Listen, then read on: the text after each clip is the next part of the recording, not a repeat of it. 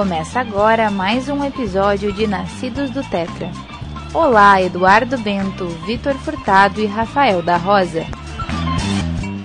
Bom dia, boa tarde, boa noite para você que nos acompanha aqui no Nascidos do Tetra, começando mais um episódio desse podcast sensacional que você curte toda semana no seu buscador de podcast preferido. E nós começamos mais um segundo desse ano de 2021. Hoje estamos desfalcados de Eduardo Bento.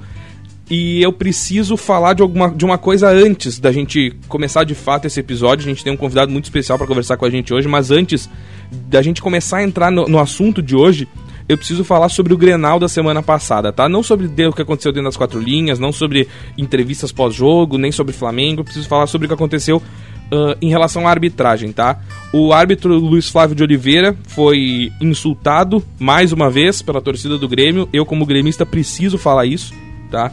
Ele foi insultado, insultos racistas na internet depois por gente conhecida, gente influente no Rio Grande do Sul e também por torcedores, cara. Foram xingamentos assim do mais baixo calão que a gente não precisa. Na verdade, a gente precisa repetir aqui sim. Ele foi chamado de preto, de macaco, de preto maldito, de ladrão, de safado. Ele foi chamado de tudo que a gente já sabe, né? A gente já fez um episódio sobre racismo no futebol, enfim. E eu precisava falar disso, cara, para repudiar, porque não são atos isolados, tá? Eu sei que acontece em todas as torcidas e tal, só que a torcida do Grêmio ela é reincidente. E eu preciso falar sobre isso, precisava só expor isso que a gente tá de olho, né? A gente tem que estar tá de olho. Essa galera começou a ser exposta e isso é importante para a gente poder banir essa gente do futebol. Mas enfim, vamos falar do assunto de hoje. A gente vai falar sobre o futuro das gestões de futebol no Brasil. Eu tô aqui com o Vitor Hugo Furtado. Vitor, prazer falar contigo. Vamos junto para esse programa que promete, esse episódio que promete. Vamos, vamos sim, vamos falar finalmente sobre um assunto comercial, sobre um assunto financeiro. A gente debate muito com com o Jeff, com o Vini, com o Du, todos convidados para falar da parte tática, da parte mais intra, né? Do campo, do futebol. E finalmente a gente vai falar da parte mais. É, a parte da gestão, né? Que é o que a gente menos entende, então por isso a gente precisava chamar alguém que entendesse mesmo do assunto. É, e agora e a... a gente vai perguntar também tudo que a gente queria perguntar, né? É, até porque a gente não sabe quase nada, né? E como ele entende mesmo eu vou apresentar ele, ele é economista, especialista em banking e gestão e finanças do esporte, consultor para finanças e gestão do esporte no Itaú BBA, consultor para fair play financeiro da CBF e colunista da Infomoney. Nosso convidado hoje é César Grafietti. César, prazer falar contigo aqui no Nascidos do Tetra. Oi, Rafael. É prazer falar contigo, Vitor, prazer, enfim, é, obrigado pelo convite. É sempre uma honra falar sobre um tema é, que eu acho que os torcedores estão se interessando mais, todo mundo se interessando mais. É, analisar fora de campo ajuda a entender também o que acontece dentro de campo. Então vamos bater papo aqui, vamos tentar ajudar a esclarecer alguns pontos. É, a gente trouxe esse, esse tema porque no episódio passado a gente terminou falando dele, a gente fez um episódio falando do Internacional e a gente terminou falando desse assunto, na verdade. César, e eu quero te encaminhar já a primeira pergunta nesse sentido do que a gente falou no episódio passado, tá? A gente falou que times, clubes com gestões desastrosas, eles tendem a desaparecer no Brasil em questão de ser campeões, tá? Pode acontecer ainda esse ano, tá? Do Santos ser campeão com uma gestão que teve presidente empichado, o Inter com uma turbulência muito grande dentro da sua direção também, mas isso tende a acabar, assim, é o que eu penso pelo menos que tende a acabar. Mas o que eu quero saber de ti é o seguinte, César, é realmente eles vão acabar? Essas gestões desastrosas, elas vão parar de levar os times a ser campeões? É, eu, eu acho que, que é um caminho sem volta, tá, Rafael? É, eu vou, eu vou dar um exemplo claro, assim, exemplo do Cruzeiro, é, passou por isso recentemente, caiu para a Série B e não voltou. Muito provavelmente o Botafogo vai cair para a Série B e eu tenho quase certeza que não voltará ao final de 2021. É claro que o futebol brasileiro, a gente sempre compara o futebol brasileiro com o futebol europeu, gosta de fazer essas comparações, a gente pega sempre o futebol na né, Europa, os países são muito menores do que o Brasil em diversos sentidos, né? É, muitas vezes econômico, tamanho de população, em, em área. Então, assim, o, Brasil, o futebol brasileiro e o, tende a ter muito mais clubes é, dominantes do que do que a Europa. Então, quando você vê dois na Espanha, dois na três na Itália, o Brasil vai ter cinco, seis, sete times dominantes. É, mas serão dominantes cada vez mais aqueles que tiverem gestões mais eficientes, tiver mais dinheiro, conseguir pagar salários em dia. É, é, esses, esses repiques que a gente vê, assim, um Santos campeão, mesmo todo, todo atrapalhado, o Cruzeiro que foi campeão recentemente caiu, o Inter que está está com uma situação bastante complicada. É, vai levar algum tempo para se recuperar, pode ser campeão, mas eles serão justamente os pontos fora da curva que cada vez serão menores. Então a tendência é que clubes mais bem estruturados se sagrem é, campeões, enfim, conquistem uh, os campeonatos, e os clubes desajeitados vão perder espaço justamente para clubes organizados que estão subindo da Série B e permanecendo na Série A, coisa que não acontecia no passado. Antes de eu passar para o Vitor, eu quero fazer só mais uma pergunta nessa linha, porque uh, os clubes com má gestão foram os dois que a gente citou no episódio passado, Cruzeiro e Botafogo, que são os cases mais uh, impactantes, assim, porque são os mais próximos, sabe? Mas os clubes com boa gestão, porque a gente vai pra, volta para a Série B, ela encerra hoje, a gente está gravando isso dia 29 de janeiro, a Série B encerra hoje, já tem três times que subiram, e são três times que a gente ouve falar de gestões eficientes, de gestões que não dão o passo maior que a perna. Chapecoense, América Mineiro e Cuiabá. Tá? O Cuiabá é um clube relativamente novo também e é um time que está tá indo para tá vindo para a Série A. Esses clubes com boa gestão, eles têm condição, por exemplo, um Cuiabá da vida, tá? Que é um clube sem expressão nenhuma no, em, a nível nacional aqui no Brasil, mas ele tem condição, por exemplo, de daqui 5, 10, 20 anos a gente está falando do Cuiabá na Libertadores, do Cuiabá lutando por título brasileiro por conta dessa boa gestão? É, eu, eu, não, eu, não, iria tão longe a ponto de imaginar que ele possa ser campeão. É, mas certamente um clube com boa gestão é, no longo prazo vai brigar por vagas Libertadores. Vai brigar certamente por vaga na Sul-Americana e não correrá grandes riscos de voltar para a Série B. Né? Você pegar exemplos como. Gosto muito do exemplo da Atalanta, né, que, que quase quebrou há 5, 6 anos. Hoje é um clube que, que, que se destaca num campeonato bastante forte com clubes muito ricos como a Itália. É, por quê? Porque faz um trabalho bem feito. É, eles têm a, a, o sonho de serem campeões italianos? Claramente não. Mas eles têm a, o, o, desejo de, de, começar a disputar a Champions League toda a temporada. Então, é possível que estes clubes eles trilhem um caminho parecido. Né? Então, o Red Bull Bragantino hoje já se coloca numa, no primeiro ano de Série A numa boa posição. É, o Atlético Goianiense, que deve ter um tamanho um pouco maior do que teria o Cuiabá numa primeira divisão, é, já se coloca numa posição de permanecer na Série A. Então, esses clubes eles vão ocupando espaços que antes eram de clubes é, de, de, ponta, mas que tinham má gestão. Então, é, isso vai naturalmente fazer com que o campeonato vai se tornando cada vez mais forte, mais disputado, os clubes com dificuldade vão começar a, a, a, ocupar as posições mais de baixo. Então, assim, eu não acho, acho que eu, no, no final das contas, a, a, as, as, posições para disputar disputa de título elas vão se concentrar em cinco ou seis grandes clubes, que são os mais organizados e com mais receita, porque mais dinheiro em times organizados significa maior competitividade. Mas estes clubes eles vão certamente disputar ali quinta, sexta posição, sétima posição e vão estar sempre distantes da série da série B cada vez mais. César, quando um time sai de uma situação extremamente adversa, assim, por exemplo, as que eu me lembro bem, do Grêmio na década de 2000, do Corinthians quando caiu para a segunda divisão, agora o Cruzeiro talvez seja o maior case de todos. Quando ele sai, é isso que a gente ficou conversando semana passada e ficou pensando nisso. É, como ele faz isso? O que, que é recurso público? O que, que é dinheiro privado? O que, que tem até de corrupção ali dentro? Claro, não precisa apontar nenhum caso se não quiser, mas de onde que sai todo esse dinheiro? Porque às vezes quando fala assim, é, ah, a dívida do clube é de 2 bilhões. Cara, quem é que paga para esse clube voltar para o zero? Como que faz isso? De onde tira esse dinheiro? É, Vitor, vai chegar, chega num ponto, é, e, e, tem um ponto a partir do qual é quase um caminho sem volta. Né? Então, clubes que a gente está falando que devem um bilhão de reais, na média, eles vão ter ali 300, 400 milhões de dívidas tributárias, depois mais uns 200, 300 de dívidas correntes com atletas e alguma coisa aí para agente, para intermediário, para clubes, enfim, até para algum, alguns bancos ou terceiros que emprestam dinheiro. E, e, às vezes emprestam dinheiro contando com uma situação que ela vai degringolando assim ao longo do tempo. É, o grande, o grande, a grande dívida dos clubes hoje é, basicamente é imposto atrasado. Né? E imposto o que, que é? É imposto de renda, é fundo de garantia, dinheiro que eles deveriam recolher, recolhem dos atletas, mas não, não, não entregam ao governo.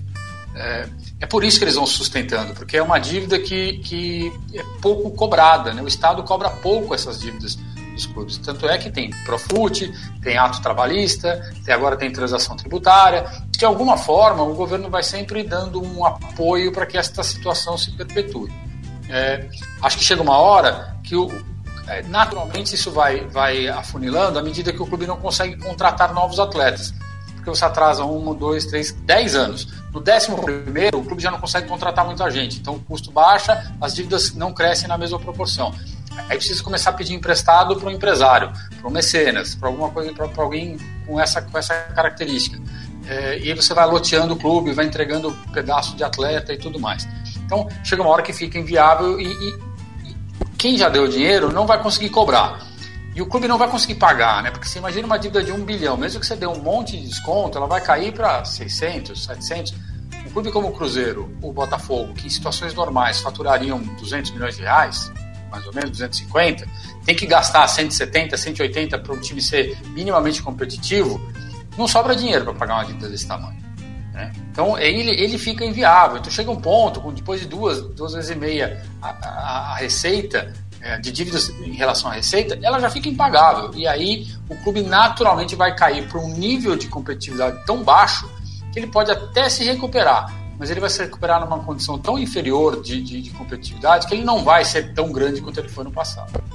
Essa é outro, esse é outro ponto que a gente estava falando semana passada, porque não é só quem paga, mas é também porque é uma dívida que vai, ela vai acumulando, vai acumulando, vai acumulando. E aí tu, a gente trouxe a realidade de Grêmio e Inter na semana passada. A gente falou porque a gente so, nós somos gaúchos, eu sou gremista, o Vitor é colorado, e a gente falou sobre isso. São clubes que têm um, uma, uma arrecadação, um orçamento anual de cerca de 300 milhões de reais.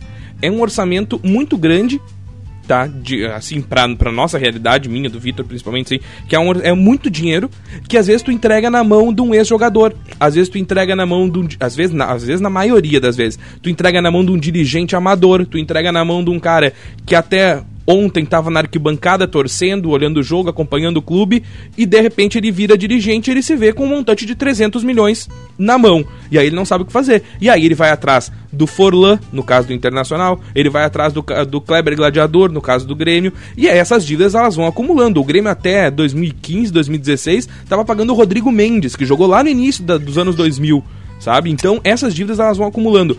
Esses dirigentes amadores e ex-jogadores que entram pro clube e têm acesso a esse orçamento do clube, qual é a relação deles assim para um futuro de futebol onde o Brasil se apresenta ou quer se apresentar para uma modernização dentro das, das suas bases esportivas assim? Como, uh, deixa eu me explicar melhor. Como é que esse, esse dirigente amador, esse ex-jogador de futebol, ele tá inserido ou ele tem que estar tá fora, ele tem que estar tá desinserido desse mercado? Tá, vamos lá. Eu vou, eu vou, eu vou sempre basear aqui. É, eu tenho alguns. Enfim, estudo bastante o que se passa na Europa. É, fiz várias visitas, conversas com clubes europeus para entender a estrutura, como funciona e tudo mais. Eu vou, eu vou tentar fazer um paralelo com o que eu, que eu encontro aqui. É, o, dirigente amador, na verdade, é, é um dirigente político, ele está lá muito mais porque houve uma série de acordos políticos para ele ser eleito, mesmo num clube como, como o Inter que, e o Grêmio, enfim, que tem uma, uma eleição com muitos votantes, é um bicho político. É, é, você vai formando grupos, facções, partidos, de alguma forma, que se organizam para eleger alguém, né? Não, tem, não são votos independentes, são votos que se, se juntam em, em grupos, de alguma forma. É, ele não está preparado, até porque muitas vezes ele não tem um preparo para ser, para ser. Ele é um, um, advogado, ele é um dentista, ele é alguém que não tem, às vezes, uma capacidade de gestão é, para tocar um clube, como vocês falaram, você mesmo falou, Rafael, 300 milhões de reais de orçamento.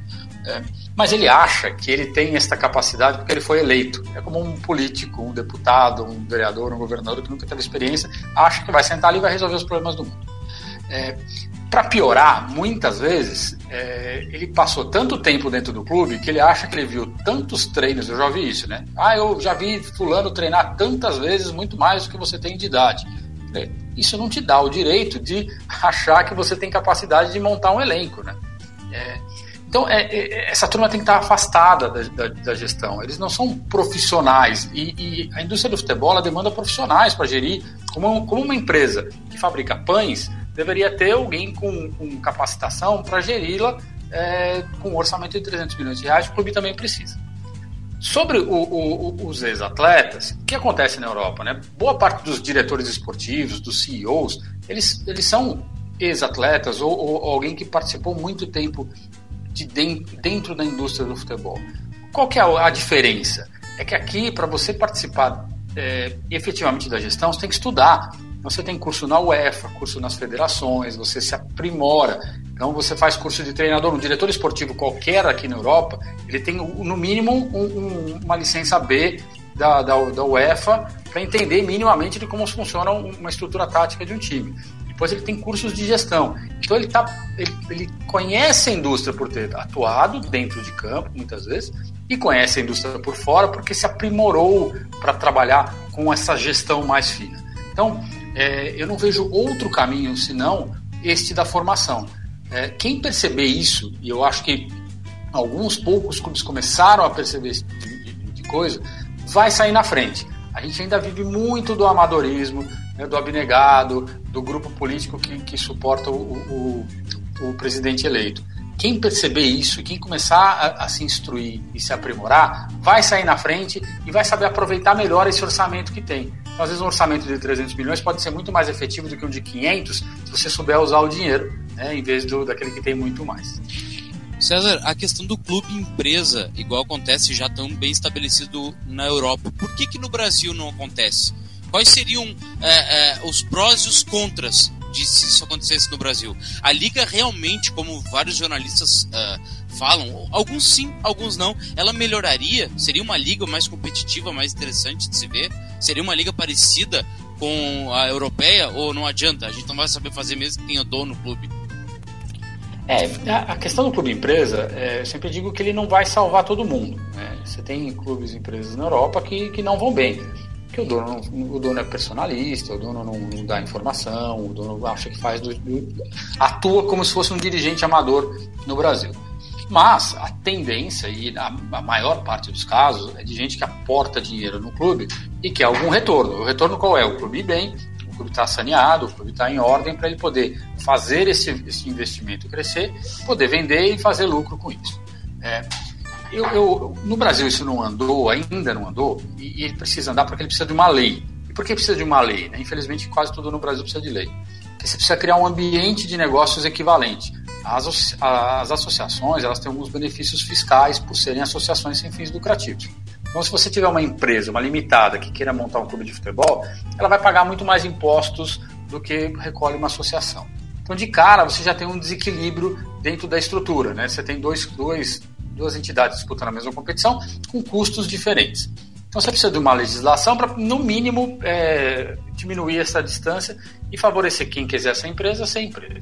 César, é. trocando em miúdos assim para audiência, é como se o clube tivesse umas regalias assim, tipo algumas igrejas, e como empresa teria que pagar isso. mais coisa, é isso? Ah. É isso. Digamos que o clube paga 5% sobre a sua receita e uma empresa pagaria é, 15% sobre a sua receita. Então, só nesta brincadeira você já perde um pouco de dinheiro que você teria para investir e tem essa, essas diferenças. A empresa pode quebrar muito mais facilmente do que um clube quebra. A gente vê, ah, você falou da, da história da, de Cruzeiro, Botafogo, que vão empurrando com a barriga. A empresa é muito mais difícil de fazer isso. Então, com estas diferenças, você precisa de uma lei para fazer a coisa igualar. Mas não adianta ter a lei se não tiver um ambiente de negócio. É, falando com alguns investidores, a primeira coisa que eles perguntam é: com quem eu falo se eu comprar um clube no Brasil? Tem uma liga? Tem alguém que negocia tudo em conjunto? A televisão como é negociada? Os patrocínios da, da, da competição, quem negocia? Então, assim, é, você já afasta o investidor que está acostumado a negociar esse tipo de, de, de, de, de acordo de uma maneira coletiva e no Brasil não, não tem. Então, acho que se nós tivermos alguns casos de sucesso de clube-empresa, e aí o Bragantino que não é exatamente o melhor modelo, né, que é o modelo de um dono que tem outros objetivos, mas é um clube empresa. O Cuiabá que subiu agora é um clube empresa. O América de Minas tá, deve virar empresa nos próximos meses. Se esses tiverem sucesso, talvez a gente consiga incentivar outros clubes a buscar esse caminho. Enquanto não tiver um, um grande sucesso de clube empresa, o dirigente não quer abrir mão do poder e não vai incentivar esse tipo de mudança. César, é, só, Rafa, deixa eu fazer só mais uma pergunta que daí me, agora o César me suscitou uma outra pergunta. César, do ponto de vista financeiro, uh, eu queria que tu me explicasse, por exemplo, tu falou do Bragantino, tá? A gente vai é, daquela grande empresa de energéticos que tá na Fórmula 1, que tá no futebol, que tá em vários esportes, só que, assim, se tu for pegar a massa, ele não ganha em nenhum. Ele não é vitorioso em nenhum dos esportes. Já foi na é, Fórmula 1. caso isolado, né? Sim. Não é frequente. Assim, ó, ele não é vitorioso. De que maneira ele lucra? Só por estar ali? Só por frequentar o espaço? É, vamos lá, acho que a Fórmula 1 é um, é um bom exemplo, já foi, já foi, já, já conquistou. É, na Europa, ele tem dois clubes de futebol, o, o RB Salzburg, que é, costuma ser é, campeão na, na Áustria, e o RB Leipzig, que já foi vice-campeão alemão ano passado, é segundo lugar da Bundesliga neste momento, foi semifinalista da Champions League. Eles fazem um trabalho que eles buscam o título, porque quanto maior, maior a conquista, né, melhor, mais bem colocado, maior a exposição. Mas eles também buscam a exposição em tantas outras atividades que é, é um pouco de um conceito que está mudando no futebol, que é explorar a marca pro, mais para o fã do que para o torcedor, aquele torcedor mais raiz que a gente chama, né? Porque ele vai ter fã em todo lugar. A pessoa que gosta do estilo de vida que a Red Bull mostra, mostra é, ele vai torcer para a Fórmula 1, para o time de futebol, vai comprar camisa, ele vai ter a camisa desse time e do time de coração dele. Então é um outro modelo de negócio. Então ele lucra porque ele expõe a marca dele em diversas frentes relacionadas à competição. Olha como a gente é torcedor raiz, Vitor. A gente não sabe. Quando ele falou em fã e torcedor, eu fiquei pensando, o meu ponto é torcedor, velho. Quando, quando é ele foi torcedor, na hora eu pensei assim, cara, eu não sirvo para ser aquele cara que vai olhar a NFL MBL e tal nos Estados Unidos e ah, eu tô curtindo o ambiente. Não, eu quero incomodar. O jogo, né? É, eu também. Eu gosto muito de NFL. Gosto muito. Eu sou.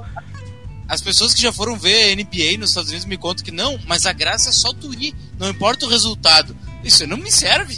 Não, não me... cara, eu vou na arena para ficar puto não me serve. Eu não me lembro de tirar foto. É, exatamente. Não, é isso aí. Mas, César, voltando assim, eu e o Vitor, a gente não é público, por exemplo, de comprar uma camisa do RB Salzburg, uma camisa da Inter de Milão, uma camisa do Manchester. Tá, a gente até compraria por achar bonito e tal, e sim, mas a gente não é aquela coisa de que, não, eu vou comprar porque eu sou fã da marca. Não, eu sou fã do Grêmio, eu sou torcedor do Grêmio, o Vitor, torcedor do Internacional. A gente não se identifica com outros clubes, tá?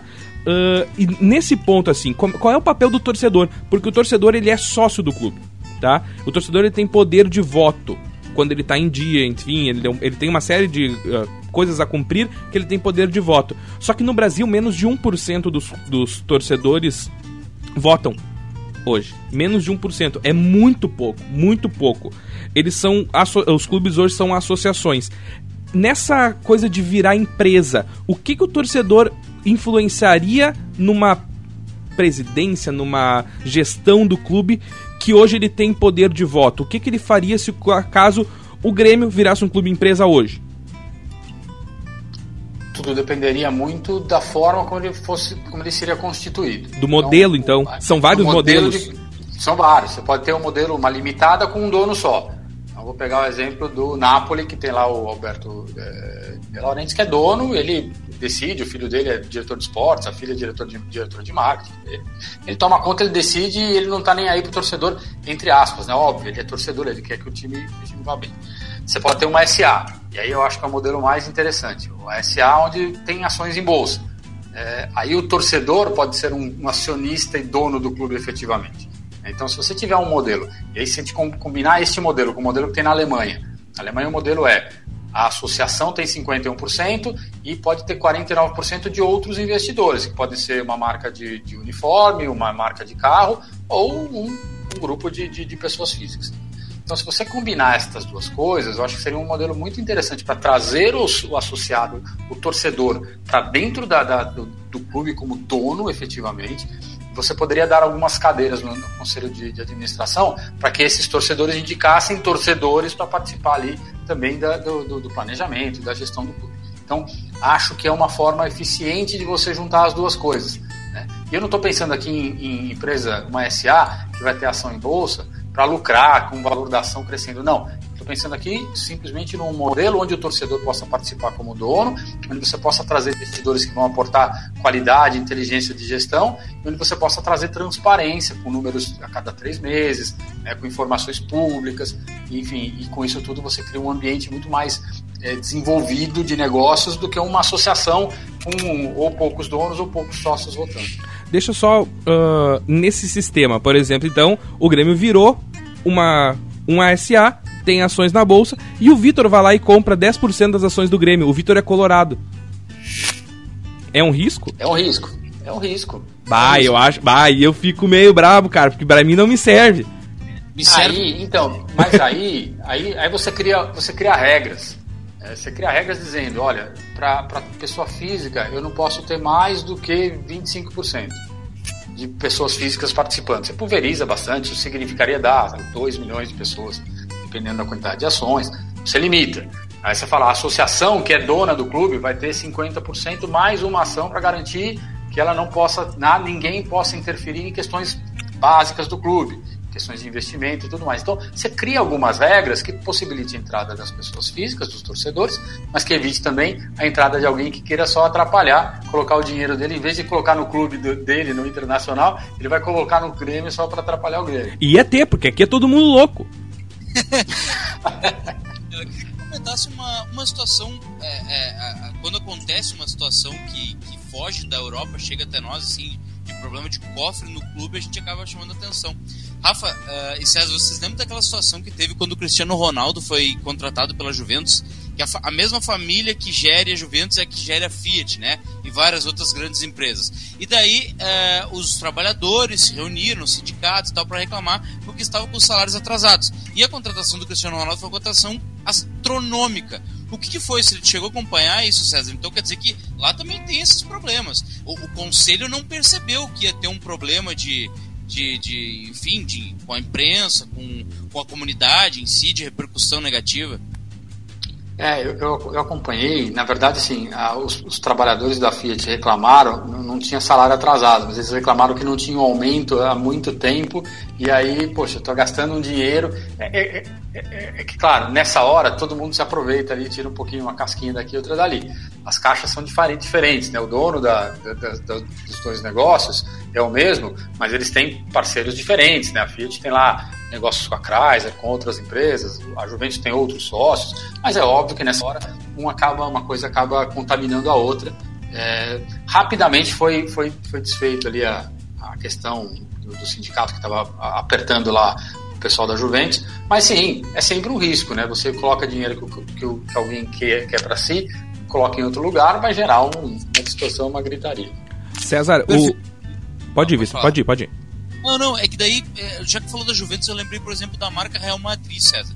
Que é uma marca, assim, que faz o que quer, sabe? Esse dinheiro é só do clube ou é também do governo? Assim, é, é de onde que vem esse dinheiro astronômico do tipo, não, custa 350 milhões de euros. Ah, não, diz pra ele que a gente paga um pouquinho mais.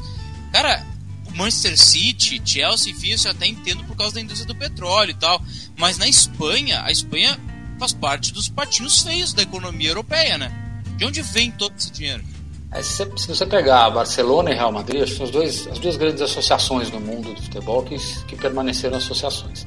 É, o, o, dinheiro, especialmente do Real Madrid, em algum momento ele teve uma situação difícil e ele vendeu a sede dele, que ficava mais ou menos na região central de, de Madrid, e o governo comprou para fazer ali alguns empreendimentos. De certa forma, o governo aplica, colocou o dinheiro, trocou um, um ativo, né, um, por, por dinheiro para o clube. Naquele momento o clube se organizou.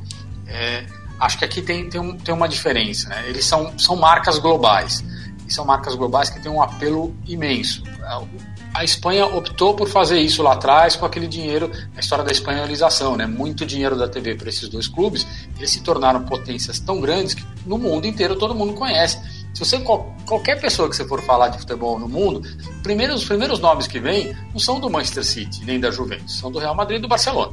Porque se viraram marcas globais, independente de não estarem jogando bem hoje. Então, eles geram muito dinheiro com marketing. O fato do, do, do, do Barcelona estar tá sem público no estádio como visita fez com que ele perdesse quase 300 milhões de euros de receita. Então, toda esta questão de, de, de falta de público Real Madrid e Barcelona tem, em média, 30% do público dos seus jogos, com estádio lotado, de estrangeiros.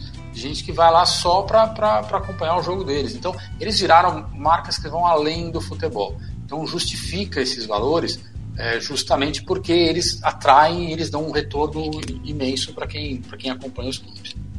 César, a gente falou do, do futebol europeu e tal, mas eu quero voltar um pouquinho aqui para o Brasil porque tu escreve para Infomoney, para a revista Infomoney, para o site ali. Eu tava vendo umas algumas das tuas colunas e tem umas que tu tem uma que me chamou muita atenção, um trecho ali que me chamou muita atenção, que é a gente tem que pensar os clubes como centro do ecossistema do futebol. O que quer dizer essa frase? É, também de novo fazendo um paralelo, né? Quando a gente olha o, o, o, futebol, tem como, como, como centro do seu negócio os clubes, que é quem pratica uma atividade core, né? A atividade básica do futebol é a partida. Então, é, com os, com os atletas no centro e os clubes, ali está o, o coração do negócio. No entorno, você tem as federações, mas aí você tem as, as redes de TV, você tem as marcas esportivas que patrocinam esses clubes, você tem os patrocinadores, você tem é, influenciadores hoje em dia que, que, se aproveitam de alguma forma é, do futebol, ou não se aproveitam, mas usam o futebol como tema, e aí, assim, é, é, é natural que isso aconteça.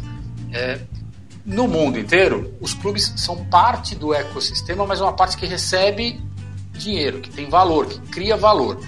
No Brasil, hoje, os clubes como associações não, não, não movimentam dinheiro. O dinheiro não, não entra, você não tem negociação, você não tem aporte de, de, de recursos, não tem nada.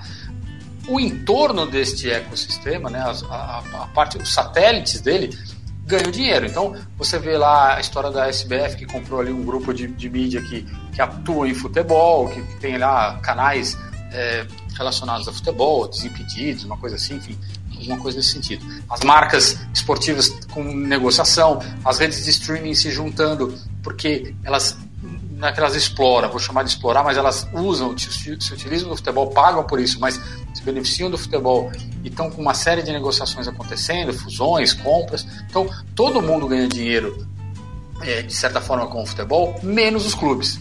Então, é, tudo nasce ali. Então, se você pegar na Europa, todos os negócios que rodam no entorno do futebol geram dinheiro, mas os clubes também movimentam e movimentam muito dinheiro dentro deles. Então, o dia que os clubes perceberem isso, não é que eles vão acabar com o resto, que eles vão entender que eles têm capacidade de absorver e de receber dinheiro, isso vai fazer com que a indústria fique mais forte, e aí todo mundo no entorno vai ganhar até mais dinheiro porque você torna um negócio mais atrativo para todo mundo. César, a gente tem o, o Vitor, só mais uma antes, daí eu passo para ti a, o, a gente tem o Grupo City, tá? O Grupo City são vários clubes que fazem parte desse Manchester City, que é um clube com muito dinheiro, um aporte financeiro gigantesco, enfim, e agora teve alguma coisa ali, algum negócio com o Bolívar, tá?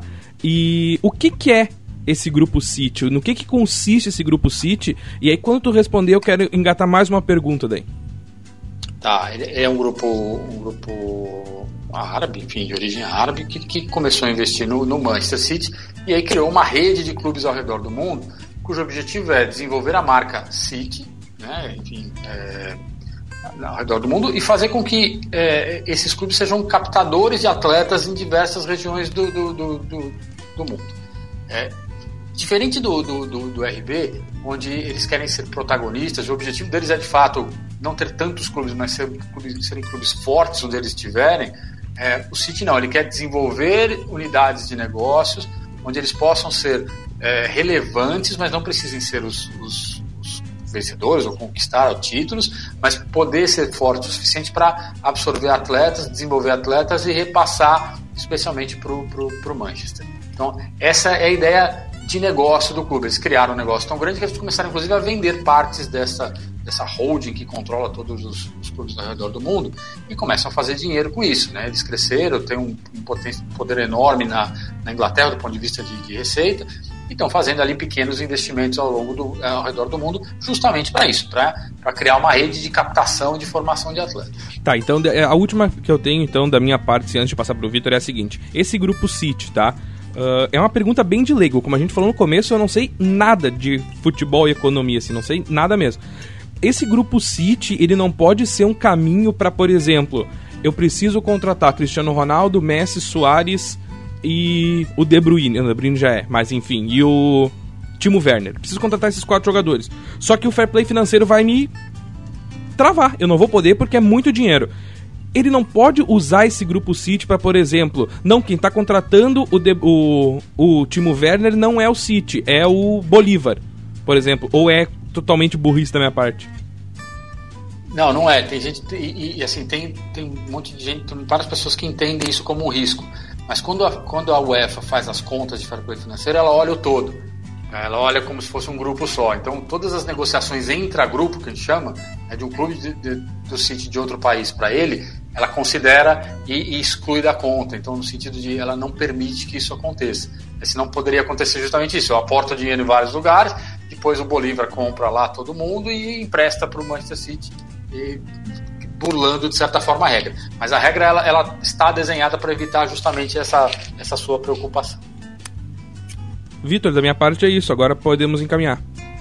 Beleza, César. Então a gente já está encaminhando para o final, mas antes eu quero fazer uma pergunta para arrebatar. Eu e o Rafa aqui, a gente cresceu na geração chuteiras brilhosas e a gente gosta muito de discutir, não só eu e tu, né, Rafa? Eu, tu, Du, Léo, acho que todos nós, jornalistas dessa, dessa idade, assim, material esportivo.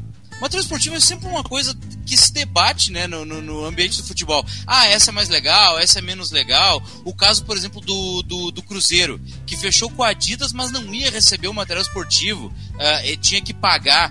O caso de um, de um Marajá eu me lembro de um Marajá do Petróleo em 2011, mas não me lembro o nome do cara, desculpa, perdão. Ele comprou o Málaga da Espanha.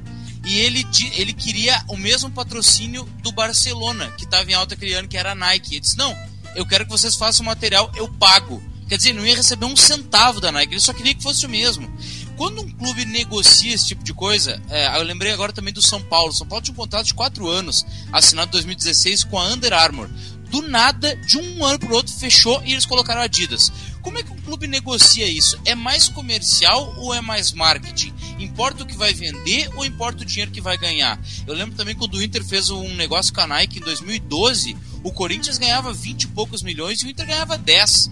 Isso, isso importa mais do ponto de vista da torcida, que, que, que ela vai achar, ou do ou, que vai vender, ou o que, que é mais lucrativo para o clube? Como, como que tu vê essa parte aí? Tá. Primeiro, só para explicar um pouquinho como funciona. O, o, o, o Grêmio do Rafa tem Umbro. O meu Inter tem Adidas, que é muito mais legal, entendeu? Então é, é tipo por aí, assim. É, só deixa eu falar o seguinte: a camisa da Umbro é linda, cara. Eu amo as camisas que a Umbro faz. Só que a qualidade é uma bosta, é uma porcaria. Vamos lá. Antes disso, é, essa questão da marca, é, ela é muito mais para o torcedor fazer esse tipo de, de, de comentário, esse tipo de, de, de, brincadeira, do que, do que efetivamente tem a ver com, com dinheiro.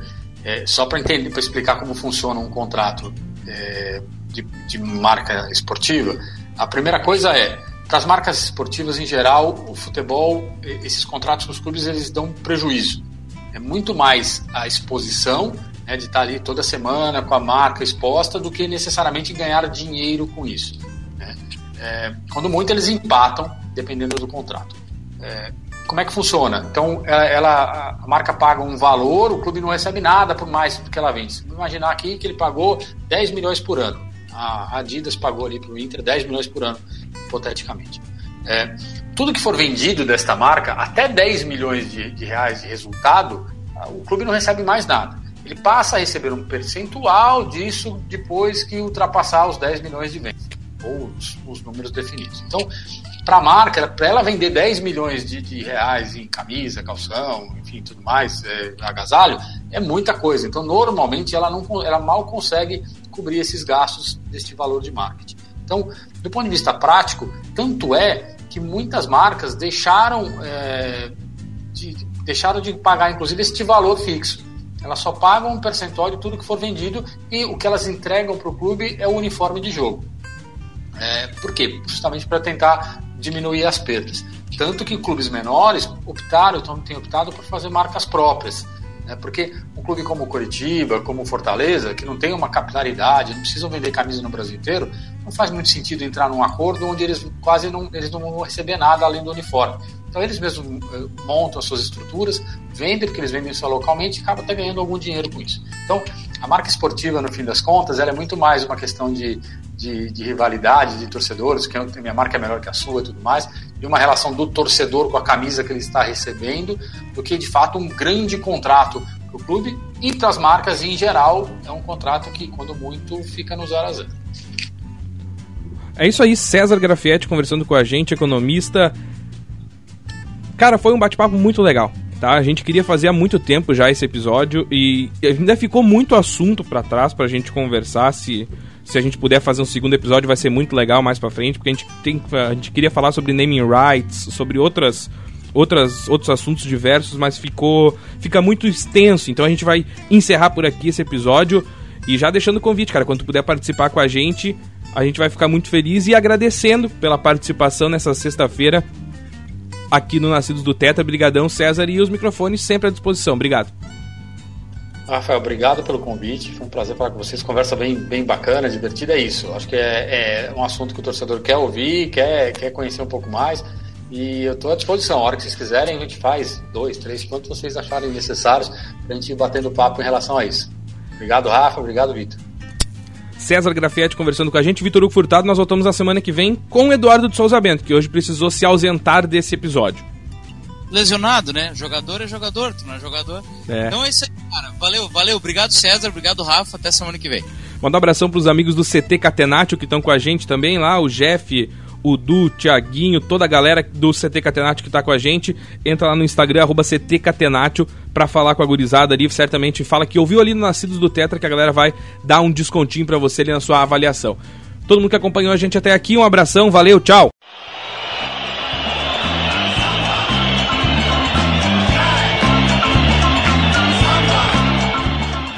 Esse foi mais um Nascidos do Tetra.